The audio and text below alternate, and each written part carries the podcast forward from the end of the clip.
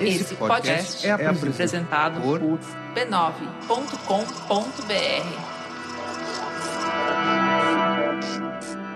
Oi, tudo bem?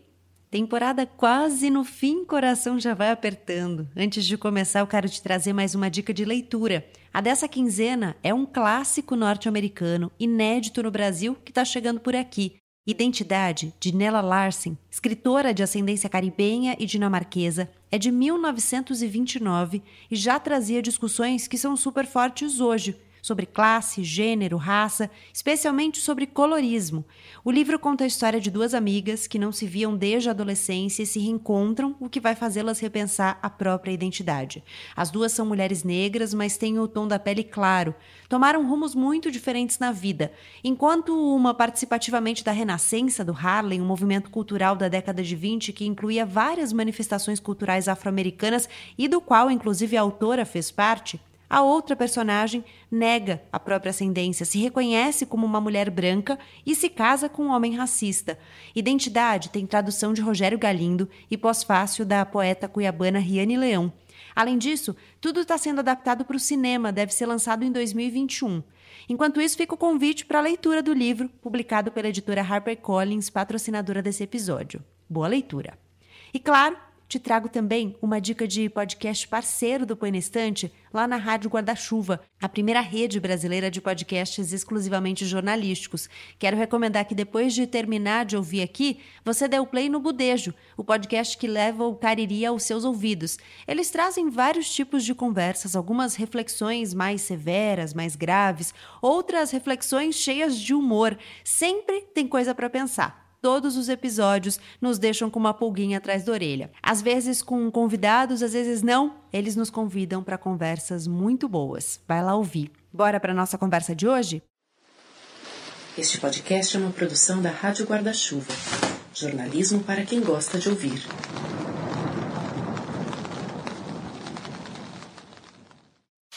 Lambendo metal. Sou o último homem de uma geração de homens e eu não me importo. Só consegui pegar no sono às sete da manhã devido ao ódio. Só às dez consegui finalmente me arrastar para fora da cama. I can't go on, can't go on, everything I have is gone, stormy weather, stormy weather, stormy, stormy. Inverno de país tropical.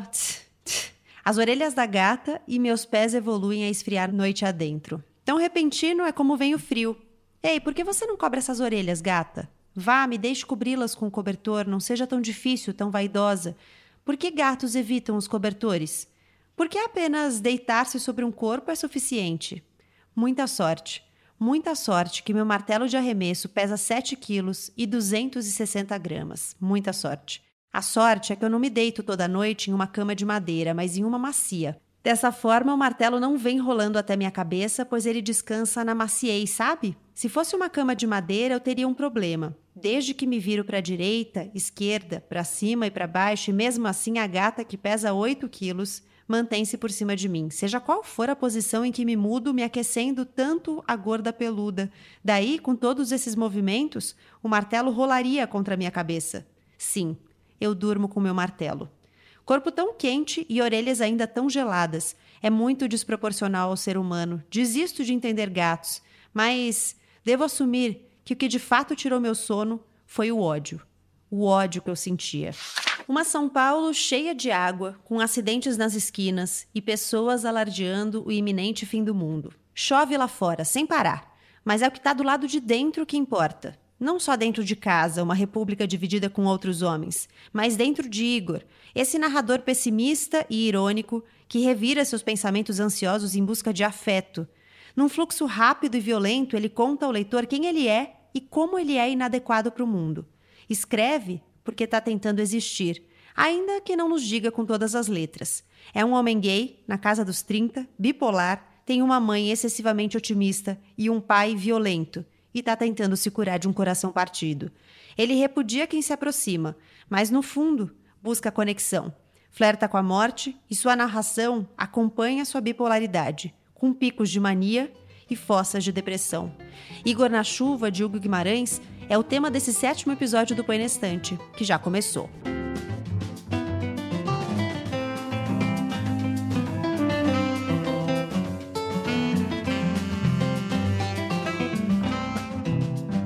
Chegamos ao penúltimo episódio dessa terceira temporada do Põe na Estante, esse clube do livro em formato de podcast. Seja bem-vinda, seja bem-vindo. Aqui eu sempre convido duas pessoas para se sentarem à mesa, compartilharem impressões, ideias e questões a partir de um livro. E nessa temporada estamos lendo Brasileiros e Brasileiras Contemporâneas. O tema é Leia o Brasil de hoje. E para falar sobre Igor na Chuva, do Hugo Guimarães, estão comigo a Beatriz Fioroto e a Camila Cabete. Um prazer ter vocês aqui nessa mesa virtual e queria pedir para que vocês vocês se apresentassem. Bia, quem é você? Olá! Quem são os fãs do Põe na Estante? São os Põe na Estanters? Pode ser. é, bom, é, eu sou Beatriz Fioroto, eu sou produtora geral da Rede B9 de podcasts e faço parte do elenco fixo do Braincast, que também é do B9. E já fiz muita coisa por aí, já fui do Judão, já fui produtora de live, já fiz muita coisa, mas hoje eu fui picada pelo bichinho do podcast já faz uns três anos e não quero mais sair. Aliás, Aliás, conectadas pelo podcast hoje aqui. Camila, quem é você? Pois é, sou uma amante desta mídia e de outras também, né? Eu sou a Camila Cabete. Obrigada, Gabi, por esse convite. Sou super fã. Eu trabalho no mercado editorial há muitos anos e tenho um podcast chamado Disfarces, que está recém-lançado, só tem seis episódios, cinco episódios. E estou hum, fazendo de forma independente, o que é bem interessante e desgastante às vezes. Mas eu amo fazer, eu amo dar voz às pessoas, eu amo falar. E é isso, eu amo ler também. Eu acho que a gente tem isso em comum, além do podcast, né? Eu vou começar pedindo para a gente compartilhar aqui as experiências de leitura. Como foi para vocês ler Igor na chuva? E aí eu vou começar eu mesma falando, porque para mim foi uma leitura muito difícil. É um uhum. livro pequeno, ele tem 114 páginas, mas eu demorei muito mais do que eu esperava para lê-lo, porque ele vem nessa narração que é um fluxo, né? E é um jorro mesmo, é muita coisa para você absorver. Como é que foi a experiência de leitura de vocês? Primeiro, quando eu comecei a ler, eu tive problema para me identificar com o personagem. Mas ao longo da leitura, eu fui me impressionando com a forma dele escrever. Então, ao mesmo tempo que eu não me identifiquei com o personagem, eu gostei muito da forma dele dele colocar aquilo. Mas antes de falar do, da parte da leitura, eu quero botar aqui a minha revolta. Posso, Gabi? Revolta. Porque foi muito difícil de conseguir esse livro, gente. eu procurei em livrarias e aí não conseguia. Eu trabalho com livro digital, né? Eu trabalho numa livraria de livros digitais, que é a Kobo. Tentei e não consegui. Tentei em outras, em outras livrarias, a gente está no meio da quarentena, né? Então não dava para ir em livraria. E, cara, a gente demorou o quê? Uns quase dois meses para ter o livro, né? Queria deixar aqui a minha revolta, porque todos os livros deveriam estar em formatos e-book, ok? Eu consegui comprar rápido naquela que vai acabar com todas as livrarias. Pois Amazon, é. Né? Tentei evitar também, aí tentei, aí tive que comprar nessa também, né? Mas não chegou. Aí eu tive que entrar também em contato com, com a editora, com o editor, né? Eu entrei em contato com ele e dei bronca. Eu falei: olha, o seu livro deveria estar na Kobo. eu espero um e-mail seu segunda-feira de manhã, tá bom? E eu tô Obrigada. enchendo o saco dele até hoje, gente. Vocês não têm noção. Então, aí, ó, mais uma. Ele pode estar em mais uma plataforma em breve, graças a Camila. Se um dia vocês encontrarem Igor na chuva em formato digital, agradeçam a Camila. Né? Eu acho que para mim foi um pouco difícil, mas no começo, quando eu comecei a entender qual era do, desse livro, que ele é um livro assim, bastante cru, né, bastante escatológico também, uhum. ele me lembrou muito um livro que eu li faz, faz bastante tempo, chamado Zonas Úmidas, que é da Charlotte Roche, que eu acho que ele até virou filme depois, mas eu nunca vi o filme. Ele é um livro que subverte a lógica da mulher. Ele é um livro, a, a narrador, a narrador personagem, né, é uma menina, né, e ela é super nojenta. E aí o lance dela é ser escatológica, e ela tem hemorroida, e ela fala de sêmen e sangue e coisas que a gente não fala, e principalmente coisas que mulher não fala, porque mulher não pode, né? Tem que ficar, é, né? falar de coisas limpinhas, não pode, mulher não menstrua, é tudo uma grande enganação, enfim. E ela fala dessas coisas muito assim, essa violência na fala me lembrou muito esse livro. Então, na hora que eu comecei a ler, eu falei, ah, tá, Ok, já, já entendi para qual caminho a gente tá andando agora. É, nesse caso aqui ele fala muito dos cheiros, né? É. Do suor. E aí ele, ele Cara, vai falando. Lamber metal, ele... velho. Lamber o martelo? Pois é. é. Mas você sabe que isso do metal foi uma coisa que me pegou muito no livro. Porque, assim, eu fiquei obcecada com o jeito que ele abre o livro, né? Na verdade, antes dele começar a narrar, ele tem como se fosse um, um epílogo mesmo, né? Em que ele fala que essa obra foi livremente baseada no livro Mágico de Oz. E aí, eu fiquei pensando né, nessas referências ao metal, eu fiquei pensando muito nesse personagem como um homem de lata, porque a história no Mágico de Oz, né, é que o homem de lata é, é o que não tem coração. E eu fiz várias relações ao longo da narração dele com o homem de lata, e ele faz várias referências ao metal. Ele fala nessa hora de lamber o martelo, tem horas que ele vai falar do celular, ele também faz referências ao metal. Tem vários momentos do livro em que ele marca isso. E eu fiquei, eu, eu tava tão apegada a, a essa, essa frase do início, em que ele fala que baseou o livro no Mágico de Oz, que eu não conseguia parar de pensar no, no Homem de Lata, e, e, e eu acho que se relaciona também com essa coisa de ser uma figura sem coração na história do Mágico de Oz, e aqui ele tentar ser uma figura sem coração, né? Porque me parece um personagem que ele tá tentando negar o que ele sente, né? Ele, ele quer, na verdade, não. Ele quer bloquear o amor, porque o amor fez ele sofrer e ele não quer mais sofrer, né? É, eu sinto que ele faz uma super correção. E aí eu, eu gosto muito quando essas coisas acontecem acontecem, né? Que às vezes quando a gente quando a gente vai consumir uma obra, e aí pode ser livro, série, seja lá o que for, você quer se apaixonar pelo personagem principal porque ele é bonzinho, legal, e ai, como ele é fofo. A gente até fez um, um braincast, já, já, já coloquei o jabá aqui. Fez um braincast sobre a obsessão da cultura pop da, da luta do bem contra o mal e tal. E é isso, né? A gente quer se identificar com o bem. Que, ah, eu sou, eu sou muito do bem. E aí as pessoas são todas muito do bem. O cara, ele, aqui, o, o protagonista, ele é uma pessoa que não tem sentimentos nobres, entre aspas. Ele, em um certo momento do livro, é racista com os vizinhos deles. Tem as, as alterações de humor dele que fazem com que ele seja uma pessoa bastante desagradável, no, até nos sentimentos mais profundos. E foda-se, sabe? É, ele, não ele, tá, é. ele não tá aqui pra justificar e falar, ah, não, mas eu penso assim porque a sociedade me fez. Essa é uma conclusão que você pode tirar, é um tipo de interpretação que você pode fazer, mas não é uma coisa necessária para entendê-lo.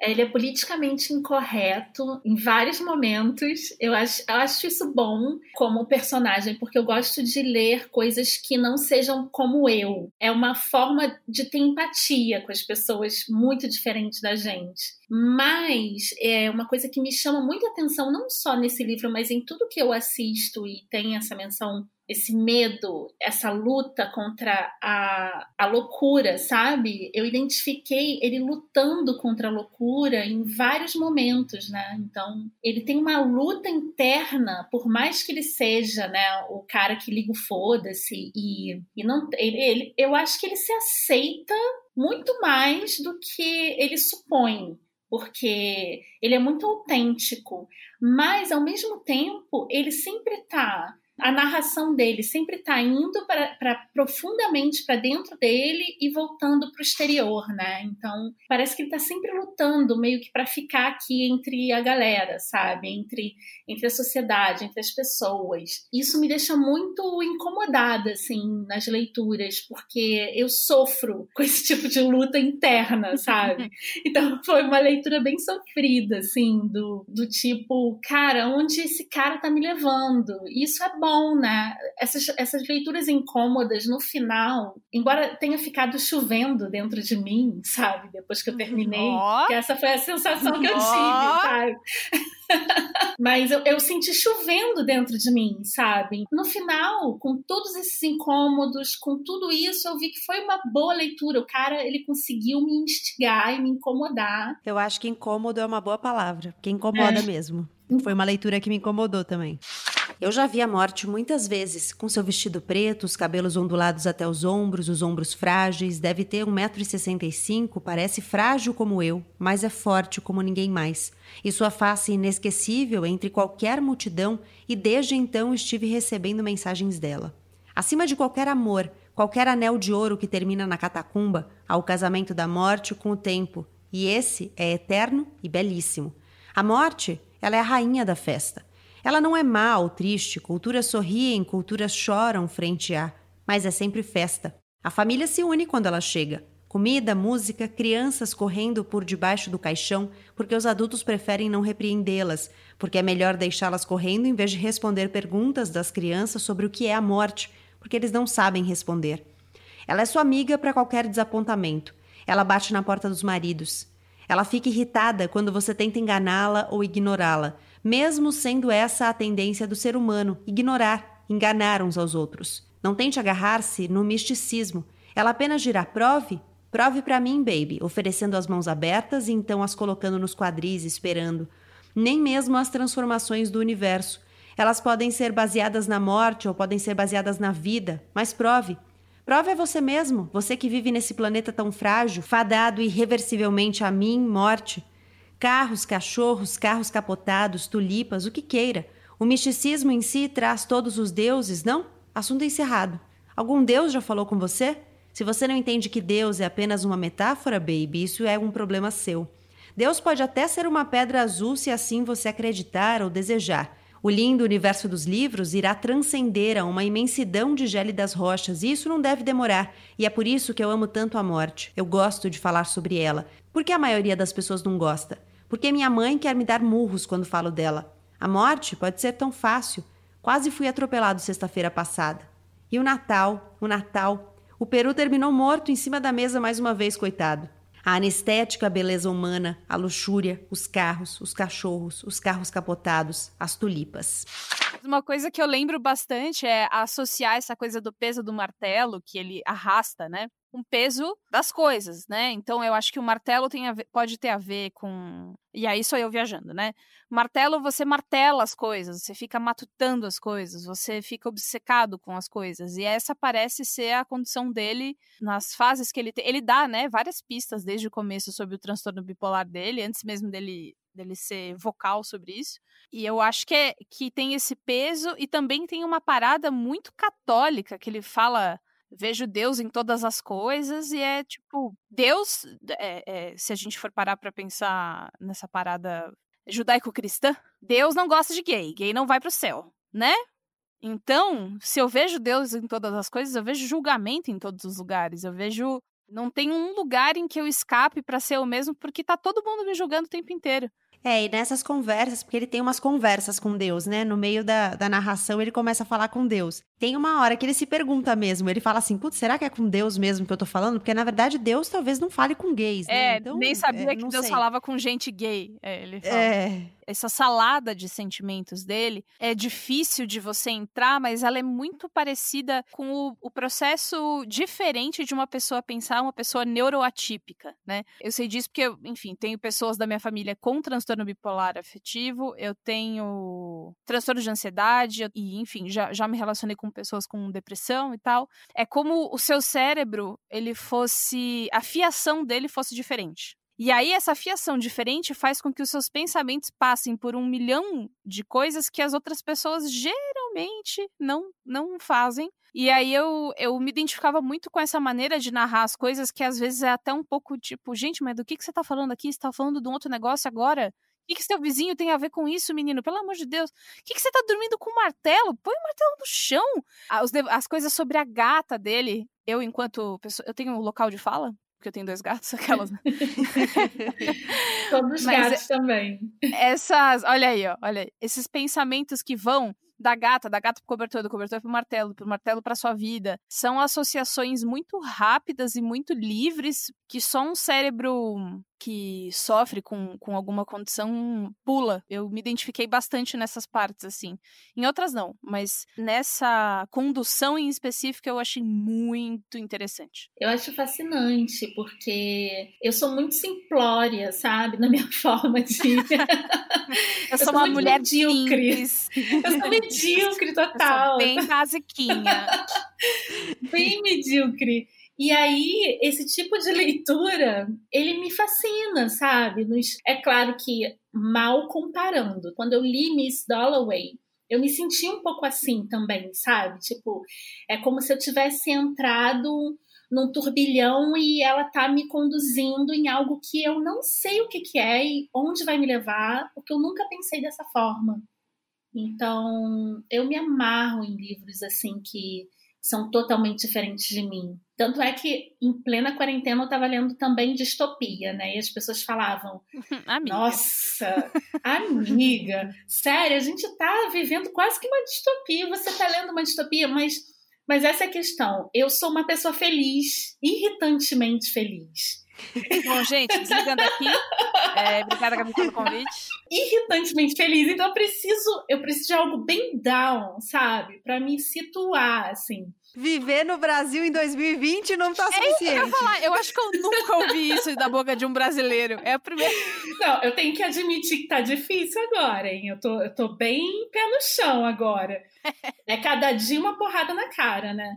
Em termos de consumo de ficção, eu sempre fico nessas coisas pesadonas, sabe? Nesses fios de pensamento que você falou muito bem, Bia que uma coisa que leva a outra, que leva a outra, o que eu nunca faria, sabe? Na minha, no alto no, na baixeza da minha mediocridade. Então isso me fascina muito, porque eu acho que não deveria ser visto pela nossa sociedade como inadequado, né? Deveria Mas aí, enriquecedor, na verdade. Essa, esse lance da inadequação dele e ele tentar se adequar, ele fala que não, mas ele busca isso o tempo todo. Então, o lance é, dele tá cruzando ali a, a ponte da cidade universitária. Nossa, essa cena é maravilhosa, Meu né? Deus, ele, ele, ele, ele tá aí, tudo acontece. Foi... Tudo acontece com do ele. início ao fim, exatamente. E ele e ele faz aquilo, e aí eu, eu interpretei isso como tipo, cara, eu vou atingir algo que é ideal, porque homens gays, é, mulheres lésbicas, enfim, todo o espectro LGBTQIA, não tem representação sobre nada. Então é tipo, ah, como que deve ser um relacionamento? Não sei, na novela só tem hétero. Tá, é. então como é que é. deve ser meu relacionamento com a minha mãe? Não sei, no caso não tem nada. Nada, não tem nada. Então parece que, eu já ouvi isso algumas vezes, até em outros podcasts, que é às vezes parece que a gente está tentando seguir um padrão que não é nosso, porque é o único que a gente conheceu. Então... Mas ele, ele fala isso, né? Ele, ele fala, na verdade, ele faz um jogo de uma, uma certa tensão que, em que ele questiona a heteronormatividade, mas ao mesmo tempo ele busca a heteronormatividade. E então mim, ele, vai, é. ele vai falando isso, né? Que ele, por exemplo, tem uma hora que ele até fala assim: é, eu quero ter só um amor. E aí ele vai falando que os amigos dele têm várias relações relações e ele pergunta: Eu não posso, amigo homo? É alfa demais eu ter um amor só? é, então. E ele. Eu acho que essa, essa coisa de chegar na universidade, porque a universidade é, um, é uma das grandes coisas que você tem que fazer na sua vida, né? Que é estar. Uhum, é, é, uhum. é, o, é o caminho normal da sua vida. É você estudar, e aí depois você estudar um pouco mais, e aí você vai pra faculdade, aí você estuda mais.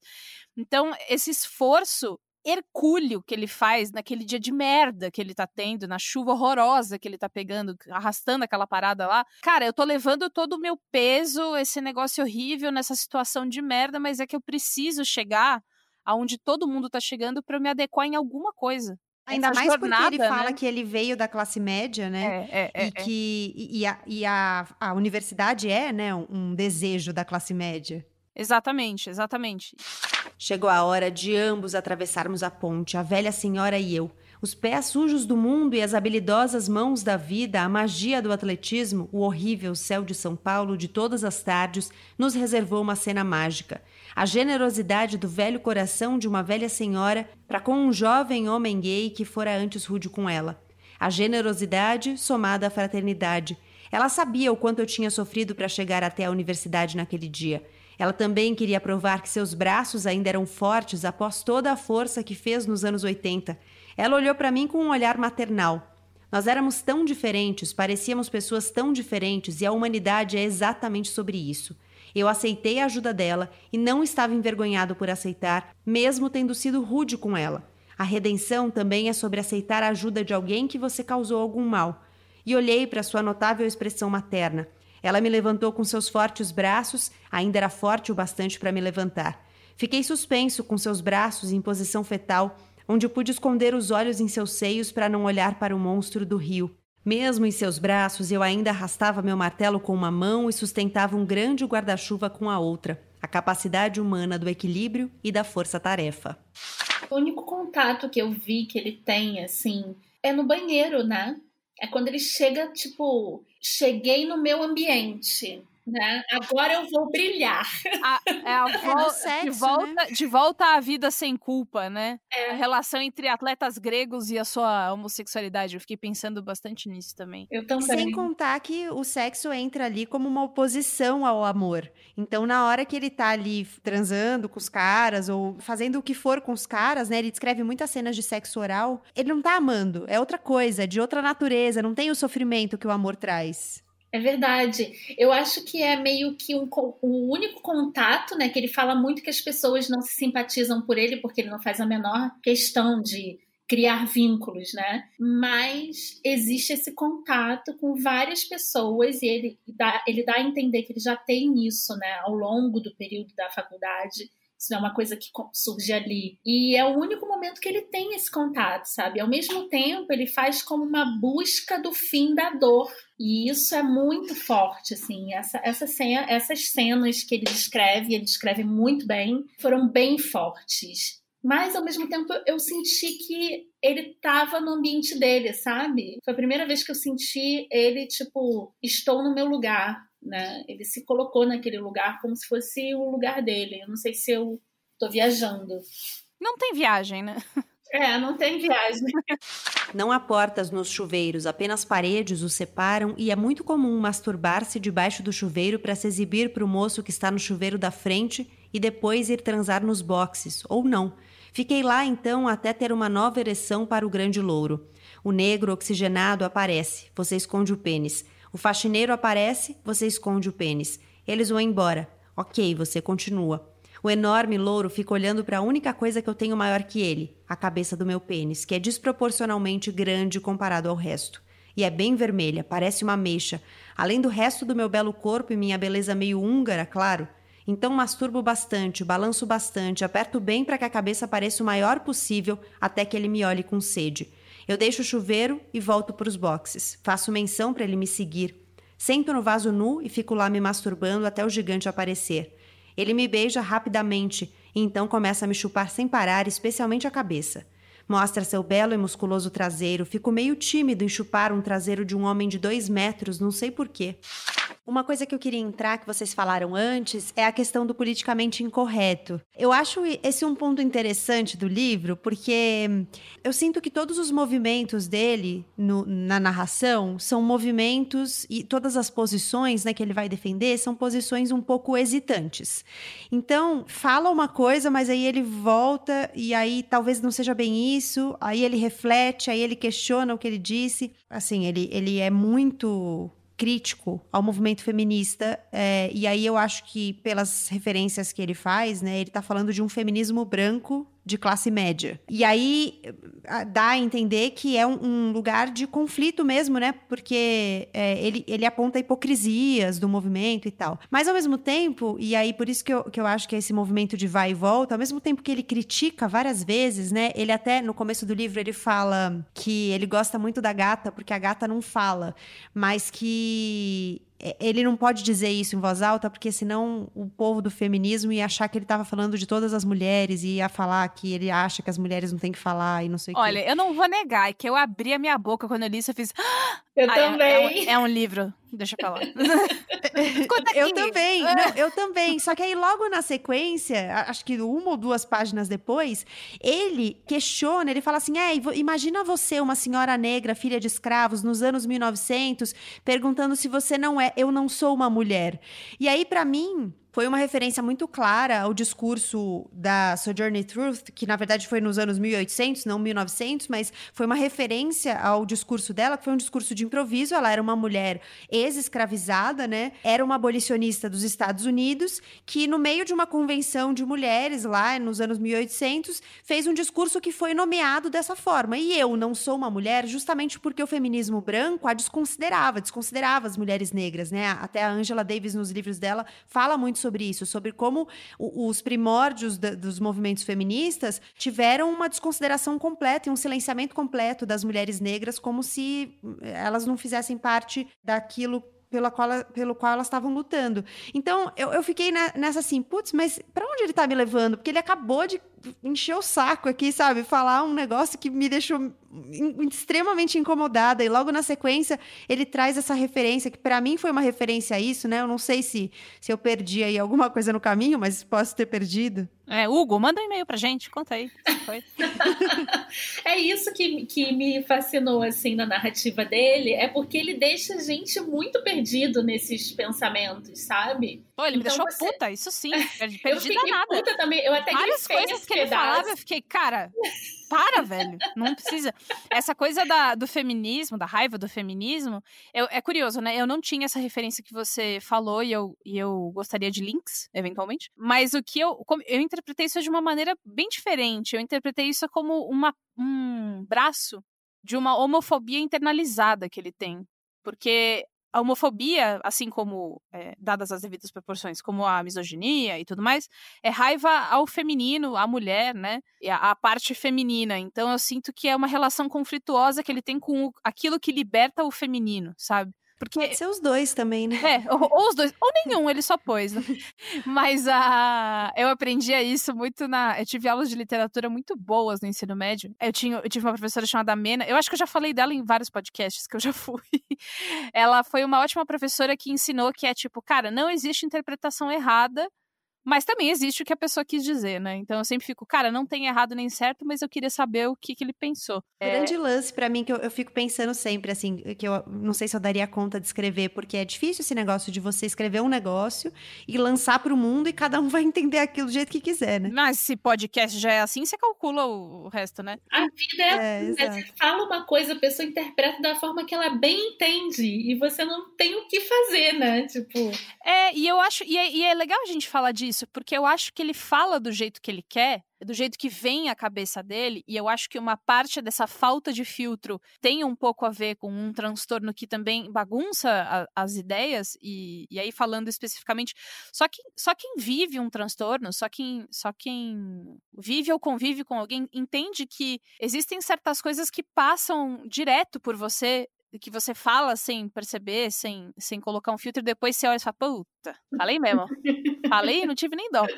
Então, eu acho que, como a gente está lendo um, um, diário íntimo dos pensamentos, ele fala sem dó nenhuma e piedade nenhuma as coisas mais escabrosas que ele tem para falar. E aí, de novo, né? Eu acho. E ele sempre tem, né? Alguma coisa para falar, porque é uma cabeça que não fica em silêncio, é uma, é... uma ansiedade mesmo, né? E eu, eu acho corajoso você criar um, um personagem único ali, né, principal, que ele não é amável, não. Você tem que se esforçar para entendê-lo. E se você quiser, porque foda-se também, porque ele tá acostumado com rejeição. Ele é uma pessoa muito pessoa, sabe? É. E como, como a Gabi falou, é, como é um diário íntimo, né, que a gente tá dentro da cabeça dele, ele não, não tá com, com medo de ser julgado. É muito cru, né? Como você disse.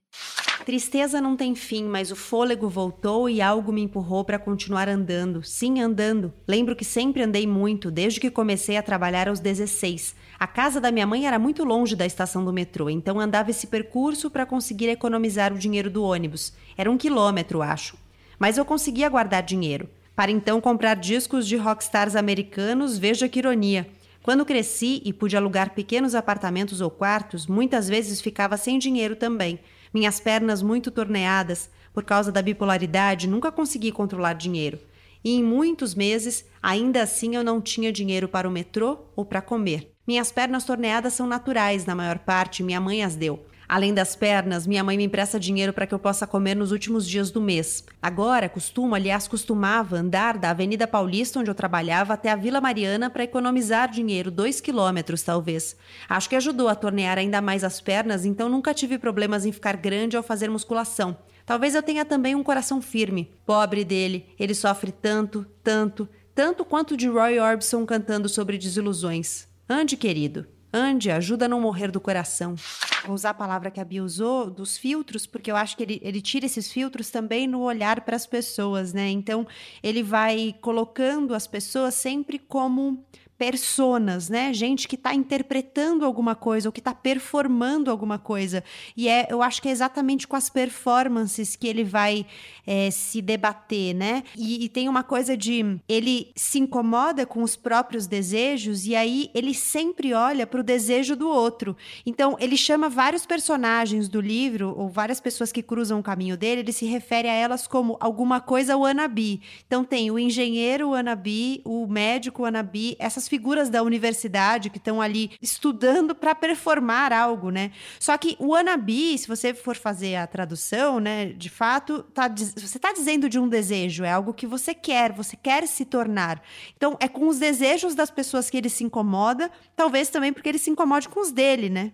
Sim, ele é porque, como a Bia, e mesmo você falou de algumas partes dele se contradizer, né? Então eu acho que ele mesmo, ele tá tentando se encontrar, em alguns momentos ele tenta se encaixar, porque é difícil a gente admitir, mas a sociedade respinga na gente. Então, por mais que a gente seja aquela pessoa diferentona, foda-se todo mundo, eu sou do jeito que eu sou, eu falo do jeito que eu quero, você tem que lidar com as consequências.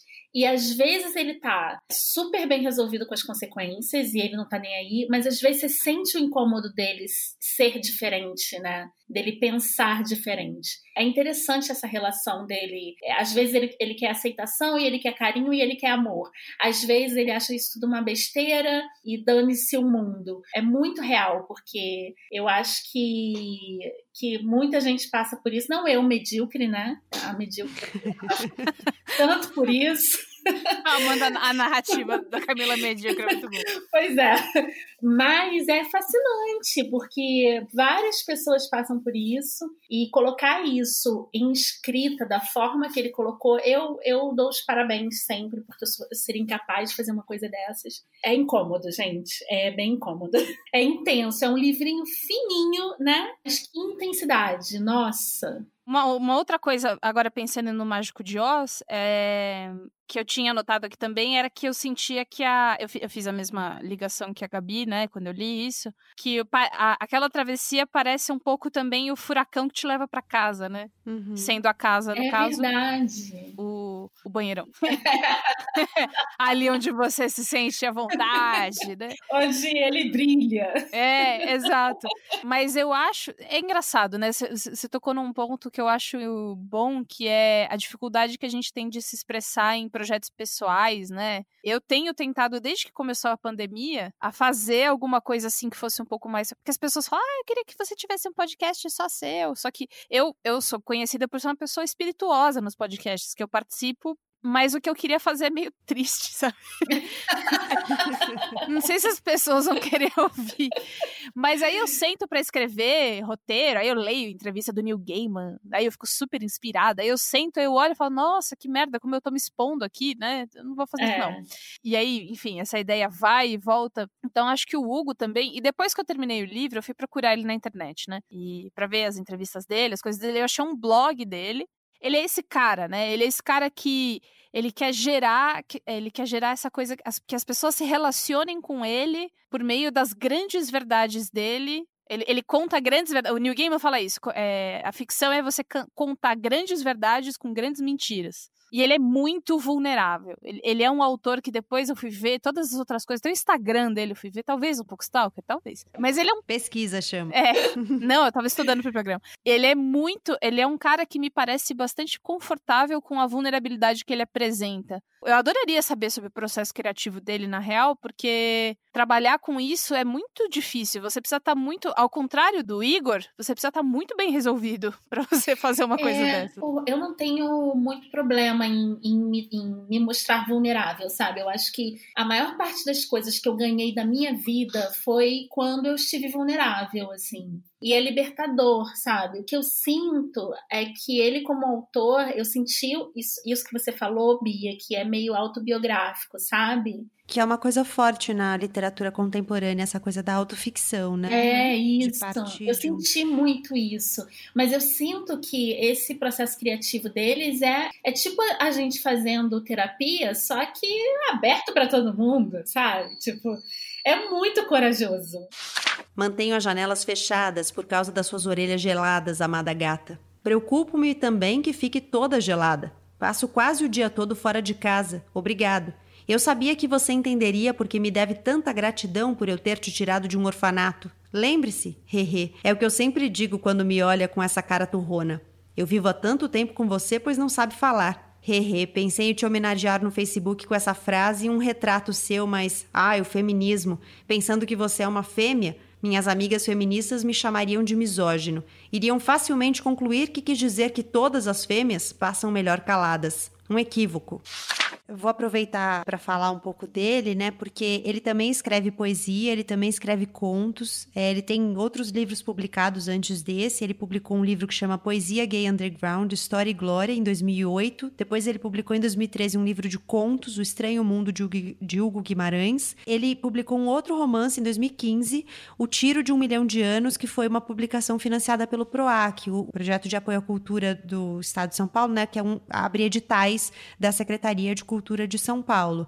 E esse livro dele, o Igor na Chuva, já está na segunda edição. Uhum. É, ele ganhou menção honrosa num prêmio, o prêmio Programa Nascente da USP em 2017. E eu li também um pouco do blog dele e algumas entrevistas e tal. E ele conta do processo dele que ele escreve em jorros, tipo o que a gente sente com esse livro mesmo.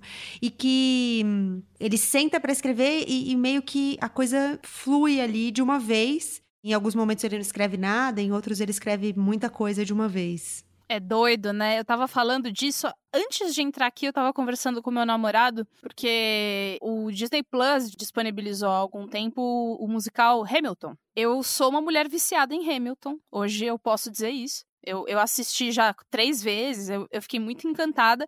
Hamilton é, é so, rapidamente, né? É sobre um, um, dos pais fundadores dos Estados Unidos e ele é um musical todo em rap. E eu tava assistindo uma entrevista do Lin Manuel Miranda, que é quem escreveu, e ele falava que ele via as palavras surgirem na frente dele e tal. E é engraçado porque essa narrativa do autor, e é autor de seja lá o que for, que ele é inspirado, que ele vê as coisas e as coisas acontecem na cabeça dele, ele vai tá, tá, tá, tá, tá, tá. É muito. Me gera um pouco de ansiedade, sabe? Porque, tipo, ah, eu queria. e aí. Exatamente. Quando eu vejo. E aí tem o Stephen King, né? Que é o homem que mais escreve livros no mundo todo lá. E ele fala que eh, o processo criativo dele é encarar como um trabalho das nove às seis, né? Então, é essa é coisa de escrever em, em, em jorros, como a Gabi falou, eu acho muito intocável para mim, sabe? Eu sempre fico eu, eu quero falar, ai, fala mais, porque eu, eu quero, é. quero, saber mais, porque eu não entendo. Meu, meu, meus processos não são desse jeito, então eu acho engraçado que, que, seja assim, sabe? Enfim, não é bom nem ruim, é só de um jeito que me, que me gera um pouco de. Tá, mas e aí quando você não tá inspirado, você faz o quê? É uma falta de controle, né, Bia? É, tipo, como é, você é. controla isso? Como você controla? Porque, porra, ele me parece um cara bastante produtivo, sabe? Tem muitos, muitas coisas publicadas, mantém um blog, mantém as coisas assim e tal. Como que esse tipo de processo criativo pode ser sustentável e sustentável de uma maneira tão interessante? Porque não é que ele tem esse processo criativo, mas é uma merda. Não, é muito bom. Uhum. então, é. Como, sabe? É, como, Hugo? Como? Vamos para as considerações finais? Que, que vocês gostariam de considerar para deixar aqui para quem os ouve? Pontuações relevantes sobre Igor na Chuva. Como lidar com essa amargura que eu fiquei imaginando um filme em que o, a fotografia é bem cinza, assim, sabe? É, é eu imaginei. É. Eu vou dar consideração não só sobre o livro, mas sobre a vida de leitor, sabe? Eu acho que é, a gente tem que se jogar e sair da, zona, da nossa zona de conforto. A gente, eu tava ali na minha zoninha, né, quarentenada, de conforto. Otimista. Das minhas leituras de, de pandemia utópicas. Não tão otimista assim. Não tão otimista assim. E me deparei com esse livro para discutir com vocês e, e, é muito bom. Eu sempre tenho que me lembrar isso, eu tenho que botar isso no espelho do banheiro, tipo autoajuda, tipo, saia da sua zona de conforto de leitura, porque no final é sempre muito enriquecedor, sabe? Nas primeiras páginas eu já fiquei desconfortável, ao longo da, da leitura eu estava desconfortável. E que experiência legal foi para mim, sabe? Foi difícil, eu tive uma relação difícil com o personagem. Eu não, gost, não gostei do personagem, depois eu me compadeci do personagem, e depois eu não gostei de novo. Então, é um livro curto, mas é uma montanha russa de emoções. E isso só é possível quando a gente sai da nossa zona de conforto. Então, adorei. Obrigada, Gabi, por ter me dado essa oportunidade, porque eu não chegaria nesse livro, né? Vamos combinar que é um livro difícil, mas eu espero que todo mundo tenha acesso a ele, porque, como a Bia falou, o processo criativo desse cara, do Hugo, realmente é fascinante. Agradeço ao Santiago Nazarian, escritor, que foi quem escreveu, inclusive, a orelha do livro, porque foi ele quem indicou a leitura. Obrigada, oh, Santiago. Obrigada, Santiago. É, o que, que eu sinto? Eu, eu relaciono esse livro também com uma outra obra que é o Precisamos Falar sobre Kevin. É um, é um filme bom, mas eu gosto mais do livro. para manter um clássico aqui, né? Que é, ah, o livro é melhor. eu gosto mais do livro, é, e aí segue spoiler, tá? Por causa do, do, tipo de final que ele tem, que ele me traz um pouco de apatia. E o final do Igor na Chuva, ele me deu um gosto muito parecido que, então assim, já tendo lido livros que me remeteram ao Igor na Chuva tal, eu acho que eu já estava disposta a encarar uma pessoa que eu não gosto como para me acompanhar ali toda noite antes de dormir. Mas a primeira vez que eu fiz isso foi com aqueles zonas úmidas e o lance é, cara, você tem que se deixar não gostar. Porque uhum. se você uhum. força, não, mas é o livro, né? O cara do livro, eu tenho que gostar dele. Mas não dá para gostar desse cara falando desses negócios. E aí dificulta muito o processo de, de se deixar levar mesmo.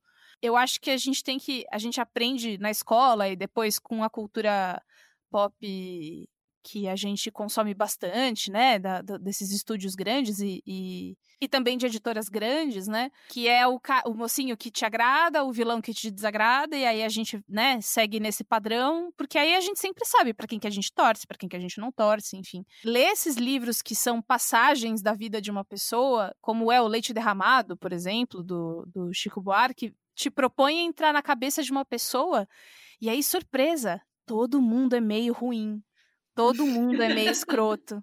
Todo mundo tem uns pensamentos que pode não falar em voz alta, mas pensa. Todo mundo é assim. Não tem Madre Teresa. Madre Teresa eu tenho certeza que pensava umas paradas terríveis, sabe, dentro da cabeça dela. Óbvio, então, né? É, então é bom, sabe? É bom para desconstruir, para pra gente parar com essa expectativa de que ah, não, as pessoas são super boas. Cara, muito legal, porque eu sou super legal, né? Então tá todo mundo muito legal, cara. Não, não tem, não existe. E o Igor, ele é sem vergonhamente uma pessoa vulnerável e isso foi muito legal e muito incômodo. E, e fugimos, fugi, conseguimos fugir da jornada do herói, né? O que é sempre interessante. Sim, é, eu também gosto desse acesso às nossas zonas sombrias, assim, eu acho essa coisa underground, assim, interessante, é, e o livro me gerou muito incômodo, mas foi um incômodo que me levou no fim para lugares bons também. Eu também gostei bastante do fim, porque eu acho que ele, ele culmina num lugar, sabe? É como se, se fosse uma explosão, você não tá percebendo exatamente, mas ao longo do livro ele tá meio que entrando você, em erupção. Você é o sapo aí... nadando na água quente. É, é, exato. É isso. E aí a água vai esquentando quando você vê, você tá lá fervendo e no final ferveu. Então eu gostei muito também. A galinha gritante, o técnico dos engenheiros, que parece ser um classe A wannabe, por estar cercado por aquelas crianças ricas, mas não passa de uma bicha pobre de maus modos. Pois bem, a galinha gritante já havia chamado a polícia. Eu ainda estava sozinho, ninguém tinha vindo falar comigo ainda. Aquilo poderia resultar em linchamento se não estivéssemos na Universidade de São Paulo, mas estávamos. Eles todos sabiam. Se fosse qualquer outra pessoa, pudesse haver uma dúvida se foi de propósito ou não. Mas era eu. Meu temperamento, minha mente desalinhada é um pouco conhecida por aqui, por causa das minhas postagens em redes sociais, as coisas que escrevo em meu diário eletrônico e meus olhos, meus olhos. Todos sabiam que eu quis fazer aquilo. Igor na Chuva é do Hugo Guimarães, da editora Folhas de Relva, e tem 114 páginas. Bia, Camila, hora de finalizar vendendo peixe? Contem suas arrobas, onde as pessoas encontram vocês. Ah, quero mais, quero falar mais com vocês.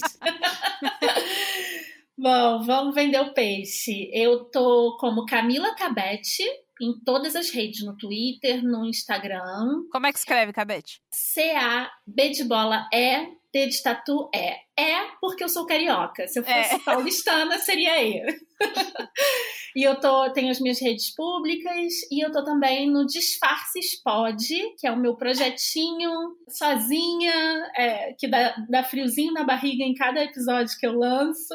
E a gente está nos principais provedores de podcast. É isso, obrigada, Gabi. Obrigada a você, Bia. Bom, eu sou Fioroto Beatriz, Fioroto é com dois T's, Beatriz é com Z, que existe uma gama de Beatriz com S, Beatriz com Y. Meu é Beatriz, como se fala. É, não é Bia Fioroto, não é Beatriz Fioroto. Beatriz Fioroto, é, é eu sempre falo, é uma mina adolescente que não deve entender nada. As pessoas marcam ela nas coisas e ela, tipo, tá preocupada com a prova de química e tal. Eu sou Fioroto Beatriz no Instagram e no Twitter, que são as duas redes que eu mais uso. Sou parte do elenco fixo do Braincast, que está no seu tocador de podcast favorito toda quinta-feira. E eu tô por aí. Então eu participo, às vezes, do cinemático, participo do Põe na Estante, participo do de vários outros podcasts de dentro e de fora da rede B9. Me siga para você saber onde eu tô. Ou para ver foto dos meus gatos. Existe também essa parte.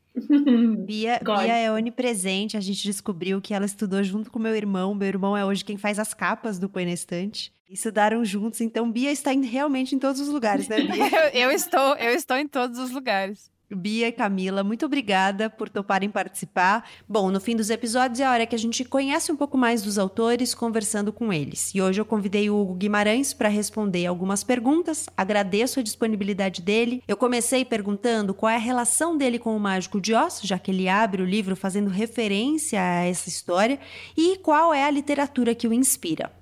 A minha relação com o Mágico de Oz foi uma relação pontual para o meu livro mais recente, Igor na Chuva. Ambos são sobre o desejo de fugir e retornar ao lar original, ao final, encontrando pelo caminho todo tipo de situação fantástica. É, hoje nenhuma literatura me inspira mais. Não leio, já faço muito em escrever. Quando comecei a escrever prosa, tive Marcelino Freire e Kathleen Hanna como inspiração. Hoje creio que já achei minha voz, não preciso de mais. Hugo, você acha que dá para pensar os cenários e as ideias underground nos seus livros como espaços de resistência?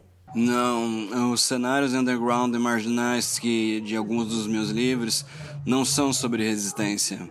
A arte não é resistência, é só fluência. Algo que fazemos naturalmente e de que não podemos fugir. A arte é completamente involuntária. Se se deve usá-la como resistência, é resistência política. A arte é loucura. Na nossa conversa aqui, a gente falou um pouco sobre o seu processo produtivo. É, depois de ter lido uma entrevista dizendo que você escreve de uma vez, em jorros. Você pode contar um pouquinho do seu processo? É como falei anteriormente, é tudo involuntário. Não dá para saber quanto tempo vai ficar vai demorar um texto para ficar pronto. Se alguém lhe disser que existe método, técnica para escrever, estão lhe enganando.